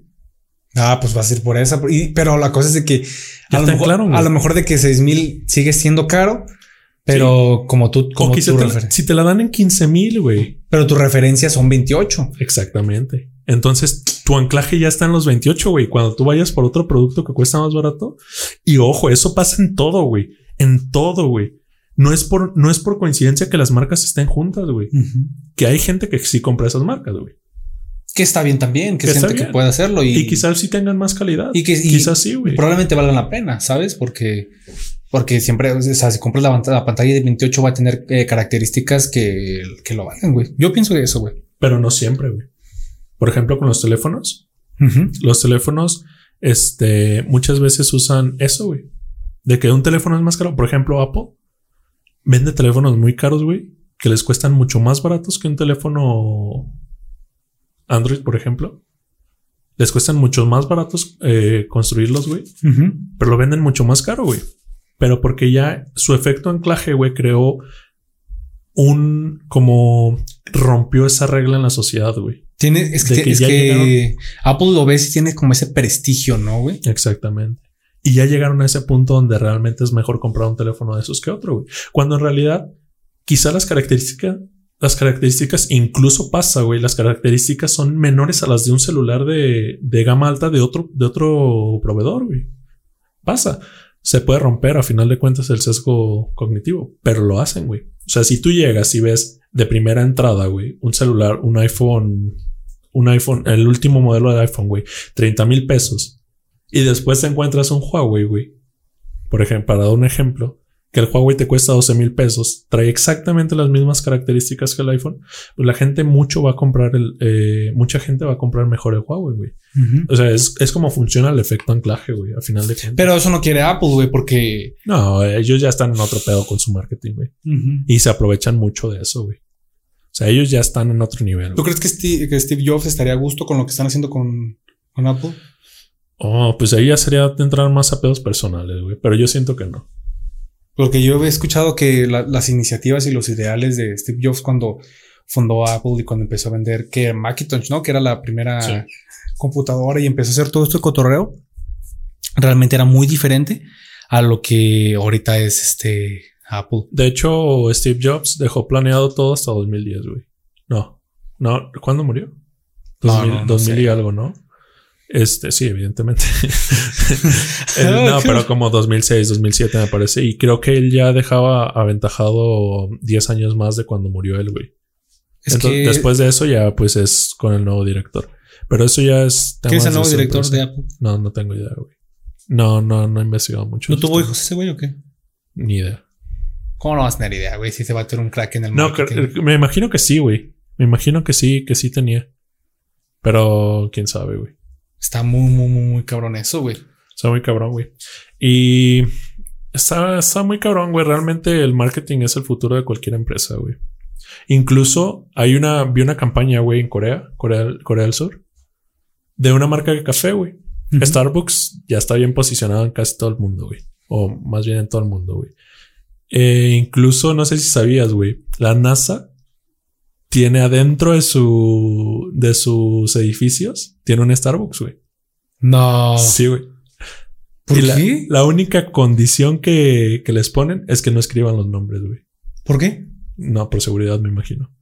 Pero, güey, para llegar a ese nivel has- hasta donde estar, donde ninguna otra persona del mundo puede pasar, güey, más que la gente capacitada, güey. ¿Y quién, y quién trabaja para, para el Starbucks de eso? Tienes que ser astronauta y, y preparar No, los mejores trabajadores. café latte del mundo. Qué chingado. Trabajadores, güey. Pero, güey, para llegar a ese punto, bueno, así te la pongo, güey. Este, este caso, güey, en Corea del Sur, era una marca de cafés, güey, que vendían, se llaman Dunkin', Dunkin' Donuts. Vendían donas, güey, vendían pastelería, güey, todo ese pedo. Y vendían cafés. Y lo que querían hacer era vender más café, güey. Pero, güey, competir contra una pinche empresa multinacional que tiene millones y millones inyectados en marketing, güey. Este, que esos cabrones literalmente se tragan a cualquier cafetería, güey. Entonces, para pelear con ellos, güey, tuvieron que este, idealizar una, una campaña de marketing bien cabrona, güey. ¿Por qué crees que se fueron, güey? No, no sé por qué. ¿Por qué lado? ¿Por qué lado se ¿O fueron? por qué lado te irías tú, güey, en una, en una, en esas condiciones? Madres, güey. No sé, güey. No, no, no, ni idea, ni idea. Se fueron por el olor, güey. ¿El olor del café? Resulta, güey, que ellos idearon su. Idearon su, su estrategia de marketing, güey, de poner el olor en los camiones, güey, en el transporte público. Ah, ¿Por qué? Porque ellos querían idealizar que la gente llegara más a su, a consumir a su lugar, güey, a su local. Pero realmente en un país donde, en, sobre todo en las capitales de todos los, de todos los países, güey, la gente es muy rápida, güey, va, va a la pasada nada más. Entonces no se van a detener 40 minutos si tú llevas con 5 minutos de retardo tu trabajo, güey, a tomarte un café, güey. Entonces lo que ellos hicieron, güey, es hacer su campaña de marketing, poner la- los olores, güey. O sea, esto es, es nuevo, güey. O sea, realmente muchas marcas lo usan y ahorita te voy a platicar de otras. Pero ellos, güey, pusieron su olor en el camión, justamente en los camiones que tenían paradas en una sucursal de Dunkin' Donuts. Entonces, güey, la gente ya iba idealizada con ese olor, güey. Y cuando se bajaban del camión en esa parada, compraron. les café. llegaba el olor de la cafetería y aumentó un chingamadral sus. Ah, eso está buenísimo. Buenísimo, güey. Está buenísimo, eh. Y te voy a decir algo que casi nadie sabe, güey. Este Burger King. O sea, recuerdo Burger King. Recuerden el olor que les da Burger King, güey. Ese olor es artificial, güey. No. Es artificial. ¿Por qué, güey? Porque te venden con el olor, güey. Está cabrón, güey. Me Ellos son, que son de los pioneros, güey. En, en hacer marketing con olor, güey. O sea, realmente el marketing, el futuro del marketing, güey, está en los, en los sensores, en lo sensorial, güey. O sea, desde mi punto de vista, güey. O sea, lo visual, evidentemente. Lo auditivo también, güey. Pero el tacto, güey. El olor. Todo, todo lo, lo que no implica eso es el futuro. Pero da, Es- pero, pero eh, da miedo, güey, ¿no? ¿No crees que eso está mal, güey? ¿Por qué? Pues, o sea, ya no sabes dónde, ya no puedes dibujar una línea donde sea real o no, donde, de- donde las empresas empiezan a hacer esto, eso, güey, y llegues a un lugar y, ah, huele muy rico, o pruebes un sabor, o veas una característica y sea falso para aumentar las ventas. Eso es terrorífico porque, Es marketing, güey. pero, pero sigue siendo terrorífico. Eso no Desde mi punto de vista, no. A mí se me hace muy perro, güey. Se me hace muy inteligente, güey. Sí, O sea, definitivamente. güey. realmente las máquinas donde fríen las papas, güey, de Burger King, son las que despiden el olor, güey. Y despiden un olor artificial, güey. por, el por lo que le ponen al aceite o algo así. No sé cómo funciona eso, pero sé que es artificial, güey. Esas máquinas generan ese olor para que huelas a Burger King, güey. O sea, que sepas que ese olor es de ahí, güey. Así, así funciona, güey. ¿Qué pedo? ¿Dónde podría comprar ese perfume, güey? Güey, de hecho, ah, no me acuerdo quién, no me acuerdo qué empresa había sacado una loción ah, de olor a eso. En, en un país de, de Oriente, güey. De hecho, ahora vi la noticia. McDonald's, güey, abrió una barbería, güey. ¿Qué? ¿Y para qué, güey? Había un corte en los 70 güey, Ujú. que era muy famoso, que era literal abierto el cabello, güey, Ujú. que formaba como una M, güey. Ajá. Ah, pues abrieron, abrieron su barbería, güey. Hicieron sus citas y todas sus citas en minutos volaron, güey. Por el hecho de que ese peinado, o sea, literalmente se apropiaron del peinado, güey, del estilo. Entonces ahora lo que quieren hacer es esa barbería va a hacer esos cortes, güey. ¿Por qué? Porque traen una M, güey. O sea, literalmente es el corte de McDonald's ya desde hoy, güey. Está muy bueno eso, güey. Está muy cabrón. Terrorífico y no creo que esté correcto, pero está muy bueno, muy inteligente, güey. Ah, pues es que ¿dónde fijas tú realmente para la publicidad un límite correcto e incorrecto, güey? Es que está. O sea, realmente es, es cierto lo- la frase que dice que no hay publicidad mala, güey. No, no, no, es cierto, güey. Incluso eh, si, si, alguien habla mal de un producto, si yo saco eh, críticas de algo, incluso puede ser que las ventas de eso aumenten, güey, porque al final de cuentas la gente lo va a empezar a conocer, la gente lo va a empezar a ver. De hecho, es parte de lo que está relacionado a la viralidad. Tú no quieres que la persona se enamore, güey. Tú quieres que la persona reaccione, güey. Y ya reaccionando, comparte, opina, dice, y aunque no le guste, güey. De hecho, eso es un sesgo también, güey. Se llama arrastre. Cuando la gente está hablando mucho de un tema, güey, pasa, güey. Simplemente todos lo hacen, como los challenge. Los challenge, ah, claro, güey. Entonces, la gente empieza a hablar tanto de ese tema, güey, que pasa, güey. O sea, termina dándole esa fama, güey. Está muy cabrón. Es mucho, güey. Y ahí es, a final de cuentas, neuro, güey. Neuromarketing. Pero ¿por qué neuro, güey? Yo no le veo una, bueno, sí le veo un poquito de estrategia, güey, pero se expropiaron de la pinche palabra neuro, güey. Sí, básicamente. Sí, güey, porque yo, yo, yo, bueno, en, biología ves neuro y ves este tipos de neuronas. ¿Cómo funciona el cerebro? Ajá, exactamente. Y cuando hablamos de neuromarketing, estamos hablando de, de cómo estimular al, al, futuro comprador. Básicamente muy alejado a neuro. Entonces yo sí digo, ah, se pasen de mm. lanza. No, no. Sí, no, güey. No tengo muy bien entendido los, límites, pero a final de cuentas, si es neuro, güey, desde mi punto de vista, corríjanme, corríjanme si no. Podría ser, mejor dicho, psicológico, güey. Porque ya en mm. meternos a neuro, o sea, neurología y psicología están íntimamente abrazados, evidentemente, muy parecidos, pero, pero las áreas que, que, una persona ve cuando está estudiando específicamente neuro y específicamente psicología son muy diferentes. Y mm. Yo diría que no, güey, desde mi punto de vista, porque la psicología es cómo actúas y la neuro es por qué actúas así. Entonces, sí se basan mucho en temas neurológicos, desde como yo lo veo, güey, por el hecho de cómo, cómo funciona tu cerebro para que eso pase, güey. O sea, el hecho de que un color te genere una emoción, güey, te estás yendo a temas neuronales, no psicológicos, güey. ¿No? No sé, yo Como, por ejemplo, el color rojo, güey, que te genera. Yo pensaría que fue que es este psicológico.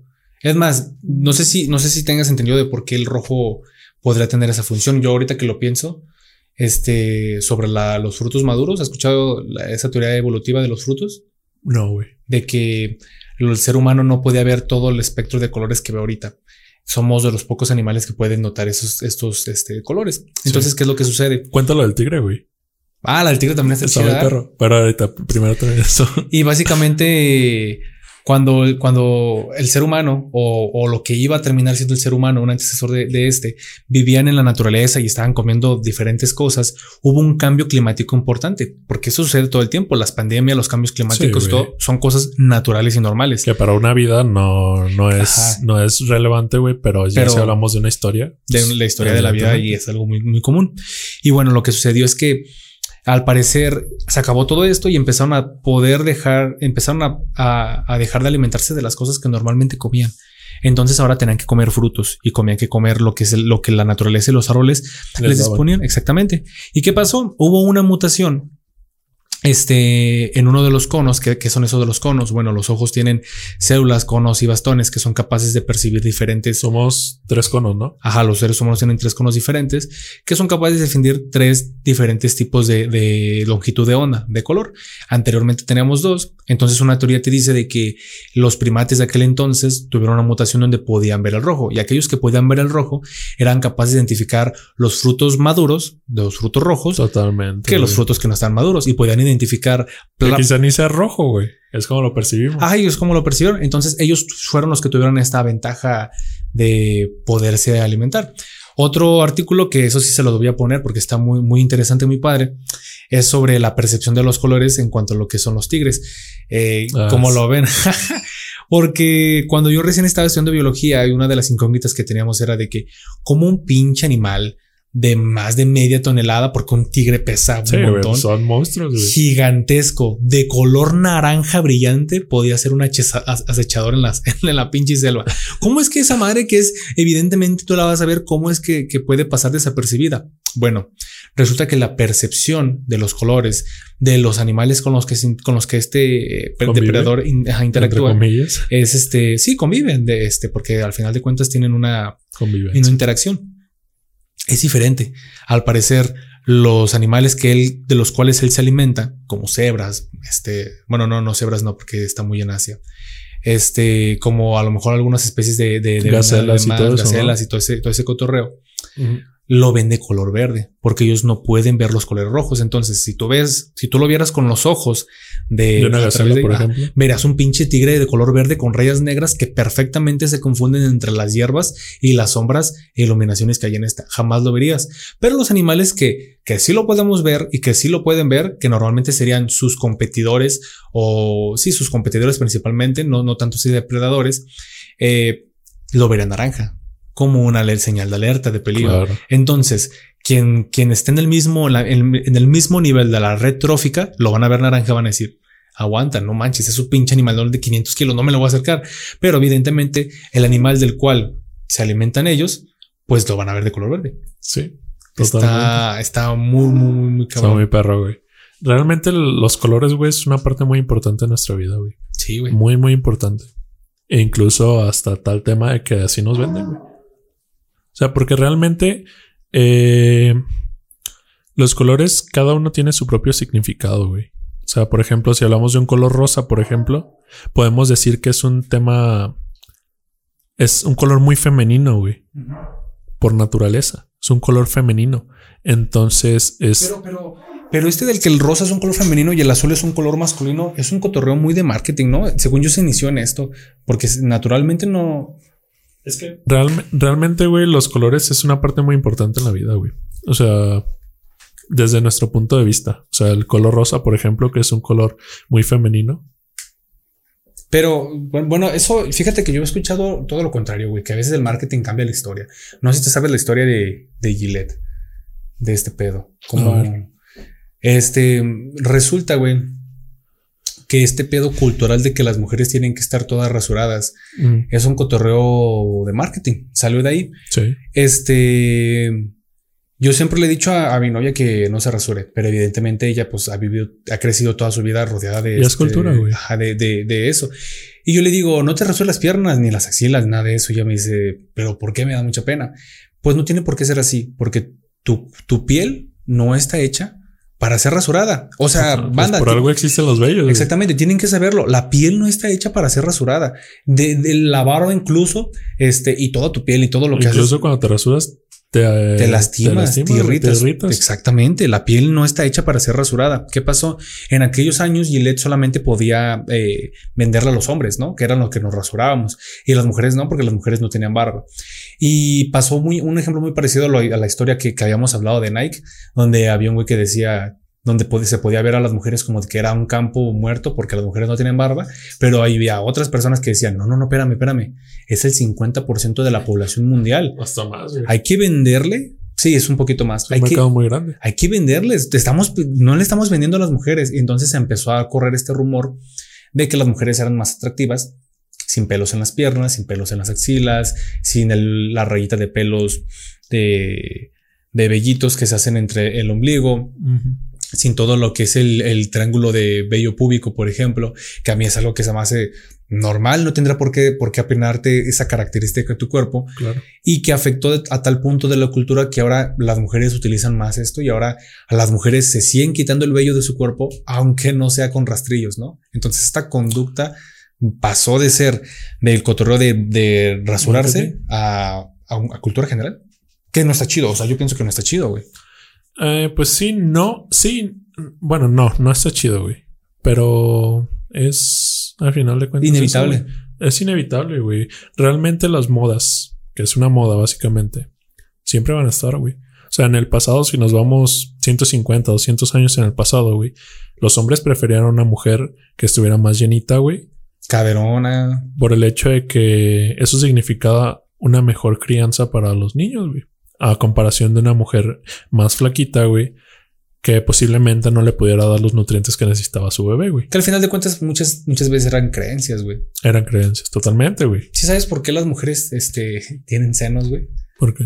Está interesante esa, ese aspecto. Resulta que hay algo que se llama selección sexual, que son características físicas indicadoras de una buena nutrición güey, o de una buena salud. En este caso, los, si ustedes fijan en los demás primates, eh, no tienen senos muy, pronunciados o solamente tienen senos en, durante la, lactancia. Sí. Pero, pero la manera en la que las hembras llaman la atención a los otros machos, los otros primates, es eh, su trasero se, se, vuelve de muchos primates, se pinta de rojo. Hay unos incluso, se llaman geladas, que su pecho, le, tienen un triángulo en el pecho de color rojo y se llena todo de ampollas. Ay, caray. Y se llena todo de ampollas. Y eso es un signo de fertilidad de, de, de que te, para que te, para que llamar la atención del otro macho. ¿Qué sucedió con el ser humano? el ser humano empezó a pararse y empezó a caminar en dos patas. Por lo tanto, todas las personas que tengan relaciones sexuales, que una vida sexual, sabrán que el trasero se ve de una manera muy diferente en ciertas posiciones. En este caso, cuando dejamos de estar en, de, cuatro patas, o sea, de, de, de cuatro, y nos pasamos a estar erguidos, parados, el trasero ya no se ve tan pronunciado. Se hizo más se tuvo que hacer más llamativo. Y tuvo que haber otro rasgo que fuera más llamativo. Entonces, los senos, que eran un rasgo que solamente se presentaban sol por, por, la lactancia, se empezaron a presentar durante toda la vida. Ojo, no es como que digan, ah, ya me paré ahora tengo que llamar la atención y creciera. No, todas las mujeres que tenían esta característica de tener los senos más grandes durante más tiempo fueron más atractivas y eso hizo una selección sexual donde este rasgo se favoreció, haciendo que sea la razón de por la cual eh, las mujeres con seno grandes o con trasero grandes son las que más llaman la atención porque es un carácter de selección sexual. Porque y es un carácter evolutivo, güey. O un carácter muy primitivo, güey. Sí, sí, sí, güey. Por ejemplo, eh, también funciona de lado sentido, porque muchas mujeres pueden decir, ay, son primates, pero déjenme decirles que el ser humano es el primate con el pene más grande entre todos. Si ustedes ven los demás primates tienen un pene chiquitín y, es, y no necesitan más. Porque no duran tanto. No, porque no se necesita. pues sí. Pero, pero nosotros tenemos la fortuna de ser animales conscientes. O sea, somos conscientes de nuestra existencia. Sí, esto lleva a que, a que haya ansiedad, a que haya suicidios, a que haya de por qué existo y por qué vivo, porque la pinche cerebro y la vida no está hecha para, para eso, ni porque ningún otro ser vivo la tiene. Pero eso, porque no estamos, no estamos hechos, los, los, seres vivos normalmente no están hechos para pensar a reflexión y el ser humano es una excepción. Por lo tanto, hay tantas cosas así, pero podemos disfrutar del sexo. O sea, somos conscientes de, porque el leopardo no dice, ay, soy un leopardo y pues no, nosotros sí podemos. Voy a cochar. Ajá. Sí, no, güey. Nosotros los seres humanos somos conscientes y podemos disfrutar de esa vida sexual. Está muy cabrón. Que quizá eso pueda ser, quién sabe, güey. O sea, quizá no, o sea, solamente son palabras al aire, pero quizá eso tenga que ver, o sea, el hecho de que nosotros disfrutemos, güey, tengamos un deseo sexual por una persona, güey, tiene que ver mucho con, con la preservación de nuestra especie, güey. Claro, güey. Porque quizá hubo un punto, güey, en el que por naturaleza no teníamos esa necesidad de procrear, güey, tan, tan alta como se necesitaría. Entonces, ¿qué haces? Pones una emoción, entonces necesitas ahora el sexo y quizá eso aproveche a, crear, a que tu especie perdure más, güey. Claro, güey. al final de cuentas no podemos descartar esos hechos, güey. Eso, y eso que dices está buenísimo y es muy cierto. Las relaciones nos llevan a que tener una, una este, a tener este, relaciones más sólidas, el amor, perdón, lleva a tener relaciones y es algo que yo ya te había platicado. En un podcast que no lo van a ver porque fue un podcast de clips, pero básicamente hablábamos de, de cuál es el propósito del amor y por qué era eso. Y básicamente es eso, preservar la especie. Pero, pero son temas complejos porque mucha gente a veces entonces porque existe la infidelidad y todo eso. Bueno, es porque, en la, es natural, güey. Ajá, en la naturaleza normalmente no es así, ¿sabes? O sea, en la naturaleza buscas eh, todos los individuos creemos que somos especiales, todos los individuos creemos que somos diferentes y todos creemos que nuestro pool genético es el mejor, que, perdón, que nuestro fit genético es el mejor. Somos egoístas por naturaleza. Somos egoístas, exactamente, güey. Somos, era lo que hablábamos. Y eso, está probado, güey. Ajá, güey, exactamente, güey. Y, y está interesante este pedo porque esto hace que esto hace que siempre busques tú quererte reproducir por encima de los demás y de manera principal. Claro. Y eso está muy cañón, güey. Muy, muy, muy, muy Bueno, yo a mí me tiene perplejo. Está mi perro, güey. Realmente. No sé, güey. Las emociones es lo que nos diferencia de todo, güey. Claro. Bueno, no las emociones como tal, sino la, ser conscientes de esas emociones, güey. Yo estoy esperando el momento, güey, de que eh, cuando salga el Neuralink, güey, y podamos simular todo ese tipo de cosas Güey, explica lo que es el Neuralink. es que está muy cabrón, güey. Básicamente, el, el, Neuralink, que es este aparato que está, que está desarrollando, que está, ajá, que está desarrollando lo que pues, no sé si sea parte de Tesla, no. Tesla es el de los automóviles. No, pero, el mismo del, CEO es Elon, Musk. Ajá. No sé qué es un CEO todavía muy claro, pero el CEO. No, un director general de la el empresa. director general de la empresa. bueno, situaciones de finanzas, ¿no? Básicamente quiere asegurarse de que poder eh, de poder este sellos, de poder básicamente tener un chip en tu cerebro en el cual tú puedas simular estímulos neuronales y por lo tanto podamos obtener experiencias o descargar cosas o compartir cosas este, a nuestros dispositivos celulares. Que va a servir como una memoria y va a servir como tratamiento incluso para ansiedad, depresión y todo ese tipo de cosas. Exactamente. Básicamente, Ah, el cerebro todavía no lo comprendemos a su, a su perfección, pero sabemos cómo funcionan muchas características. Comprendemos el cerebro de muchas maneras. ¿Qué es lo que se busca con el Neuralink? Bueno, quiero que se imaginen que ustedes están viendo una película. Cuando ustedes están viendo una película, están viendo la pantalla y esas imágenes que ven pasan por sus ojos, ¿no? y luego pasan a los nervios ópticos. Los ojos tienen que modificarlo. Nosotros vemos la imagen al revés y entonces literalmente porque así funcionan los ojos, entonces nuestro cerebro la vuelve a poner derecho. Todas las ondas, esas esos estímulos se convierten en este, se puede decir en ondas cerebrales, se pueden decir en, estímulos eh, neurológicos en sinapsis, porque así tiene que trabajar el cerebro para poderlo comprender y tiene que, que entrar al cerebro, ¿no? Cuando ustedes escuchan un audio, o escuchan algo, entran por los oídos, entran por los tímpanos y tenemos unas células ciliadas que dependiendo de la vibración y la frecuencia lo, lo captan. También interpretan. lo interpretan. También eso lo tienen que convertir en estímulos que el cerebro reconozca. Entonces, Tú, tú, estás viendo una película y a través de tus ojos y tus oídos estás recibiendo ese estímulo. Somos sentidos, somos estímulos. exactamente. Ahora quiero que se imaginen que tienen un pinche chip en el cerebro y que ese chip le dice al cerebro Guárdalo y replícalo. Ajá, guárdalo y replícalo. O que, o que, o que simplemente descargues un formato en, en un, archivo en formato neuro. Imagínense, es un, es un decir entre comillas, en formato neuro. Porque todavía no está ni siquiera tan avanzado como para hablar de este, pero es lo que se espera que crean. Y entonces este, este, lo que va a hacer esto, este, el Neuralink va a ser simular lo que tu cerebro vería eh, lo que tus ojos verían y lo que tus oídos oirían. Entonces, literalmente, al activar y poner una película, en teoría, tú podrías ver esa película, escuchar esa película dentro de, tu cabeza. Quiero que se, o sea, lo más cabrón, quiero que se imaginen leer un libro. Cuando leer un libro no va a ser como de que lo pongan y puedan leer el libro en su cabeza. No. Descargas la información. Descargas la información. Y ya te lo sabes de memoria. Alguien más va a leer el libro y cuando lo esté leyendo, eso que está leyendo se van a convertir en ideas. Y esas ideas también tienen una, una traducción en, impulsos este, eléctricos en el cerebro. Güey, un paréntesis. ¿Tú cómo piensas, güey? ¿Cómo, cómo pienso? ¿Piensas con palabras? De con palabras, imágenes e ideas, güey. Ok. ¿Tú cómo piensas, güey? Con imágenes, güey.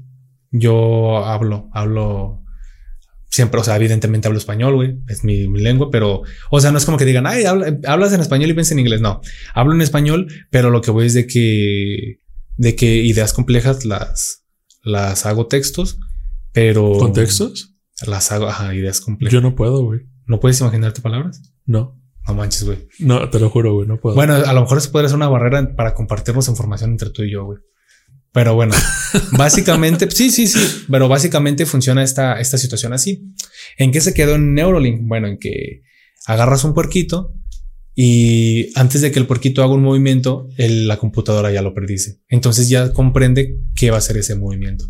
Entonces, básicamente, si ya lo comprende, lo puedes inducir. O sea, literalmente, si te ponen un, hace en, en que a lo mejor este, este ejemplo va a sonar un poco pasado de lanza, pero en la Alemania durante la Segunda Guerra Mundial, cuando hacían experimentos, se intentaron resucitar varias, varias veces a los animales y se dieron cuenta que funcionaba con impulsos eléctricos. Básicamente la, electricidad se forma en el cerebro por una diferencia entre lo que son es, sodio y lo que es este potasio en, la membrana celular. Esta diferencia genera una corriente, se puede decir una, un potencial eléctrico, se le dice un potencial eléctrico como de 70 eh, miliamperes, milivoltios, no lo recuerdo muy bien. No, no soy neuro, soy genetista. Y esto lo que produce es que cuando tú liberas esta carga, liberas un impulso eléctrico y esto funciona como un estímulo y las neuronas tienen millones de impulsos y de esta manera se comunican junto con los neurotransmisores. Bueno, quiero que se imaginen que, que el pinche Neurolink lo puede simular y que ustedes descargan una aplicación para saborear chocolate y las partes del cerebro que se encargan de reaccionar cuando tú A comes chocolate, sabores, ajá, va a estimular esas partes de la misma manera y tú vas a saborear un chocolate sin comprar un chocolate.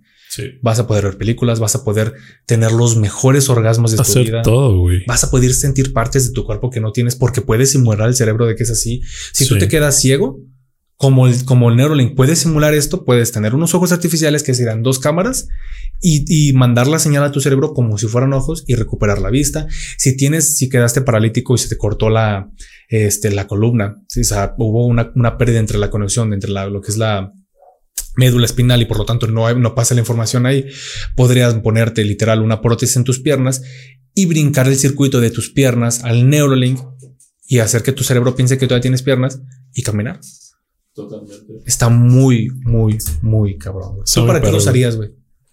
Para aprender, güey. Para aprender. Directamente. Para estudiar, güey. Si me dices que con esta mamada, güey, puedo ahorrarme el tiempo que duraría en leer 500 libros, güey, y ahorrármelo en, en solo 10 días, güey.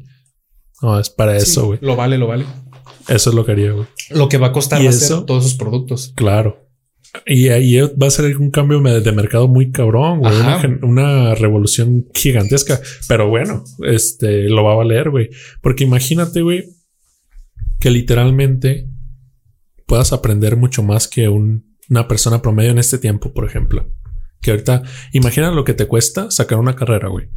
Y lo que, lo que te va a costar con esa tecnología sacarla, güey. Rápido. O sea, la puedes sacar en días, güey, literal. no sé si en días, pero si acelerarías el proceso. No sé si es Bueno, que todas las ideas más todo- lo que te toma de práctica, güey. todo depende porque, porque también hay cosas que todavía faltan analizar. Por ejemplo, eh, se tienen que hacer experimentos. Se me está cayendo mi dinero. Se tienen que hacer experimentos de cuánta información, porque el hecho de que, de que el- tu cerebro lo haga, de que el aparatito lo haga, no quiere decir que tu Que cerebro no se canse. 50 mil terabytes ahí de memoria, güey. Va a haber cosas que olvides, te vas a cansar, te Sí, puede provocar dolores de cabeza. Luego hay un cotorreo. A Nathaniel y a mí nos gusta muchísimo la película de Elysium, donde habla de un futuro post, eh, donde la tecnología y los seres humanos son tan avanzados, pero todavía existen las pandillas, los barrios, los hackers Chéquenla, y todo eso. está muy muy, buena. muy perrona. Entonces, lo interesante va a ser cuando hackeen el Neuralink que hagan este productos piratas, cuando haya se, desbloqueen libros, cuando haya productos de segunda mano, cuando estemos hablando de que ya no los productos van a ser exclusivamente de acá, sino que va a haber gente que, que conozca tanto ya esto y se normalice tanto, ay caray, que puedas empezar a descargar programas de una manera. Qué bueno, güey. También. Es que esto este, ya está muy distópico, pero Sí, pero desde mi punto de vista, para tener esta tecnología, ¿tú crees que en seguridad no vamos a estar tan avanzados? sí, sí, sí. O sea, evidentemente. güey. Pero por eso te digo, imagínatelo en, no sé si el Neuralink llega en 2040, 2050 Sí. y este, imagínatelo en el, en el 2120, 2130, cuando ya la, cuando ya el Neuralink es tan normal que incluso de- de- los papás dicen, ay, conecta al niño al Neuralink para que aprenda más rápido y empiecen a enseñarle a programar. Güey, qué perro. güey. Ten- o sea, no lo comprendería el niño porque tendría la información, pero no lo comprendería, pero estuviera ahí en su cabeza y crecería y diría, ay, yo me acuerdo de cómo programar. O quizá nada más sería descargar toda la información y practicarla, güey. Ajá, Y practicarla. realmente la carrera sea práctica y no estudio, güey. O quién sabe, porque por ejemplo, si, si tú aprendes a manejar un avión y tienes el Neuralink conectado, este, ¿cuánto venderías ese conocimiento del aprendizaje de manejar un avión? Tú estarías acostado y te lo conectas y literalmente la experiencia de aprender a manejar el avión se te descarga. Sí, güey. ¿Cuánto lo venderías? Y, en- y en- y te estoy hablando de que si en, en el 2130, 2150, cuando ya está en este grupo de, no sé, de personas que pueden hacer, porque si ahorita tú, tú te metes a, a Facebook, va a haber grupos de páginas de descargar libros que no son legales. Por ejemplo, se sabe que el libro de Mi lucha de Adolf Hitler, que ojalá no nos censuren por esto, pero se sabe que hay una versión censurada y una versión no censurada. Sí, La versión no censurada es mucho más caro y mucho más difícil de conseguir. Al igual que muchos, este, muchos videos o muchas, mucho contenido que, que no es legal o que, o que es peligroso o que, por ejemplo, todo este cotorreo de, de Wikileaks, cuando se empezó a filtrar información de, de Estados Unidos, Sí. lo mismo puede pasar aquí, güey. Y entonces va a haber, eh, no sé, gente que trafique con esto. Va a haber. Sí, de todo, güey, tal cual. Y eso también está interesante. Lo, yo estoy triste porque no me va a tocar, güey, pero ¿Cómo sabes? pues no sé, güey, supongo. Güey, si nos va a tocar, ponte a pensar. si nos va a tomar 20 años, güey, desarrollar esa tecnología, con toda la información que vamos a ser capaces de absorber, güey, la humanidad tendría, tendría, o sea, no puede, tendría que avanzar exponencialmente. Más rápido. Totalmente. ¿Por qué? Porque un cabrón que le toma 10 eh, años eh, poder graduarse con una maestría o un doctorado tal vez este, de una carrera, sea, quizá le tome 2, 3 años, güey. Y en esos 10 años puedes agarrar tres carreras, güey. Entonces el hecho de tener el conocimiento de tres carreras, todo lo que te va a poder lo ah, hacer lograr, güey. Entonces, si eso lo multiplicas, porque va a haber una revolución muy cabrona, güey. Y eso pasó, por ejemplo, con los celulares, güey, pasó con los radios, pasó con la tele, güey, pasó con todo. Y siempre va a estar esa, esa, esas revoluciones siempre van a estar pasando. ¿Por qué? Porque las generaciones pasan, güey. Entonces, en el momento en el que salga esto, güey, la gente va a empezar a decir, no, pero es que se meten ya mucho con mi privacidad y no, unas que no mames, sí, güey, luego, luego. Entonces va a existir esa revolución. Pero cuando lleguemos al punto donde sea tan normal como traer un smartphone en, en tu mano, güey, desde ahí se va a marcar la diferencia exponencial, güey, porque literalmente avanzaríamos muchísimo. Y el hecho de que haya un cabrón, imagínate que llegue un cabrón, no, yo tengo un doctorado en medicina, tengo un doctorado en genética, tengo un doctorado en todo lo que te imaginas del área de la salud. Ajá, sí, güey. No mames, ese cabrón te va a poder resolver esta pinche pandemia en cinco minutos, güey. Y eso, está, y eso está muy cañón porque eso es cierto lo que dice Natanael. Cada vez los premios Nobel son gente más anciana porque necesitan más tiempo para prepararse. Solo quiero que piensen las personas que estudian maestría, doctorado y demás, empiezan a ejercer como a los 30 años y como a los, no sé, tardan 20, 30 años en volver a hacer investigaciones, en hacer cosas, en crear cosas nuevas que, que, que realmente son nuevas, llegan a ser ancianos y, y, se vuelven novelistas, empiezan a ganar premios Nobel. Entonces, hasta entonces. Ajá, pero, pero, era lo que, lo que hablábamos, porque por el método de aprendizaje arcaico que tenemos. Exacto. y porque ya no hay tantas, ya, ya no es tan fácil descubrir nuevas cosas, güey, como en el pasado. O sea, si nos vamos a la, entre 1900 y 2000, o sea, el hecho de descubrir cosas era sencillo, güey. O sea, súper sencillo. Y ahorita ya es mucho más difícil. Y ya del, ya del 2000 al, a lo que será el 2100, las cosas están cambiando muchísimo, lo cual una vez que, tengamos acceso al, Neuralink o un producto así. Güey, y no nada más Neuralink, estamos dejando de lado las inteligencias artificiales, güey. No, cállate, eso sí me da miedo, güey. eso, sí, eso, sí, o sea, me da miedo porque porque nos sobrepasa por mucho. Y, y, imagínense la, chaqueta mental de Neuralink fusionado con, con una inteligencia artificial. Es bueno, güey. Que tengamos una inteligencia artificial de asistente de nuestro, dentro de nuestra cabeza. desde mi punto de vista es lo mejor, güey. O sea, eventualmente los humanos nos vamos a, unir con las máquinas, güey.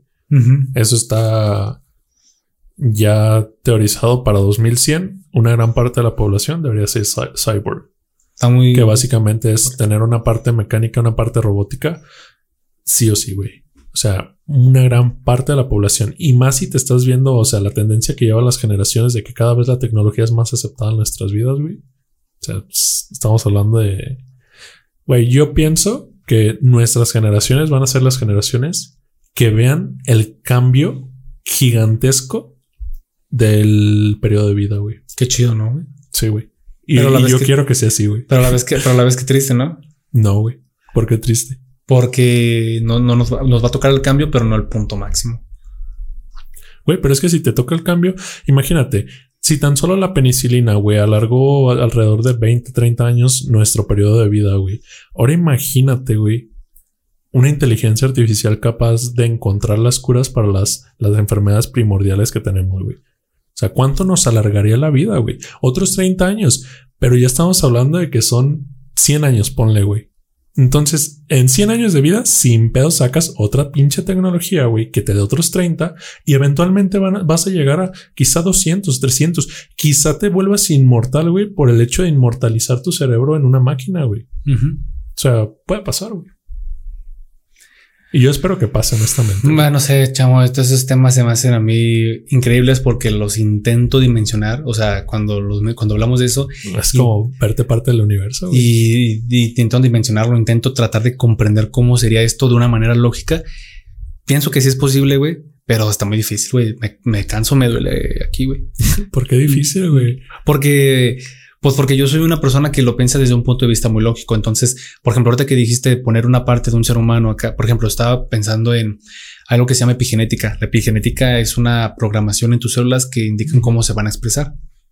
Una de las cosas que el ser humano va a poder hacer que podría ser para vivir más es, son modificaciones epigenéticas. Si tú modificas tu cuerpo, puedes eliminar la resistencia a insulina, por ejemplo. Güey, puedes hacer que tus células no mueran. Güey puedes volverla, puedes rejuvenecerlas. Rejuvenecer, hay, hay, se, sabe que hay factores de la transcripción que rejuvenecen a, tus células, alargando telómeros, restaurando la cromatina, o sea, haciendo muchas cosas. Entonces, que aparte de eso lo hablamos en el capítulo pasado. Ajá, que no, lo vamos a ver, o sí. Sí, güey. Ah. todo lo vamos a ver, güey. Este, y bueno, básicamente lo estaba todo uniendo. O sea, ¡Oh, cabrón! ¿Te asustan?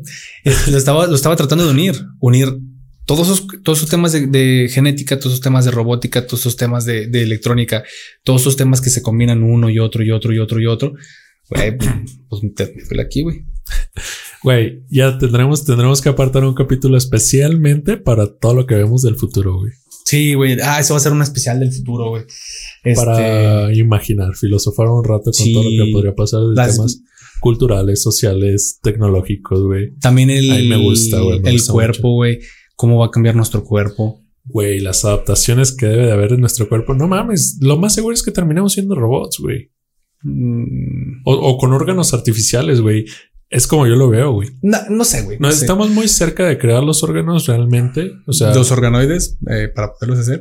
Pero yo creo que ahí va a ser ya depende de cada quien, güey. Por ejemplo, yo, yo preferiría tener selección natural. Yo preferiría tener un, un, un corazón nuevo, güey, a un corazón robot y poderme estar poniendo corazones nuevos. ¿Por qué? Porque exactamente, yo también. exactamente. ¿Por qué? Porque el, tener un órgano cumple, o sea, el, corazón no solamente bombea sangre, tiene un montón de receptores, tiene un montón de funciones, tiene un montón de cosas que se puede replicar. Güey. Sí. Muy difícil, mm, evidentemente. Ajá. Y quizá nos tome milenios. Exactamente. Por eso mejor un corazón nuevo, güey. o, o, una parte del cerebro nueva o algo así, güey. Pues sí, güey. Está muy chido, güey. Este, pues ya creo que aquí cerramos el día de hoy. Este, si llegaron a esta parte otra vez, como en el capítulo pasado, muchísimas gracias. Eh, espero que les haya gustado, que tomen algo de, conocimiento, que básicamente es lo que nos gusta. O sea, nos gusta compartir nuestros puntos de vista. Eh, pues cualquier opinión que tengan, déjenla abajo. Este, nos pueden mandar un mensaje, nos pueden preguntar, cualquier cosa. Vamos a dejar todo lo que podamos, este, lo que tengamos ya los documentos para probarlo, lo vamos a dejar aquí en el link. Y pues es todo. Muchísimas gracias. Sí, muchísimas gracias. Como decía Nata, si llegaron hasta aquí, es significativo, es importante para nosotros. Lo estamos haciendo porque nos gusta mucho el conocimiento. queremos, somos curiosos. Ajá, queremos interactuar con un conjunto de personas que también comparten esta curiosidad y de que juntos podamos tener una comunidad este, que le guste la ciencia. O sea, Sobre científicos todo. o no. Ajá. Y hacernos ricos. Pero bueno, esa es otra idea. Así que donen en, en Twitch. ah, muchísimas gracias. Sí, gracias. Buenas noches.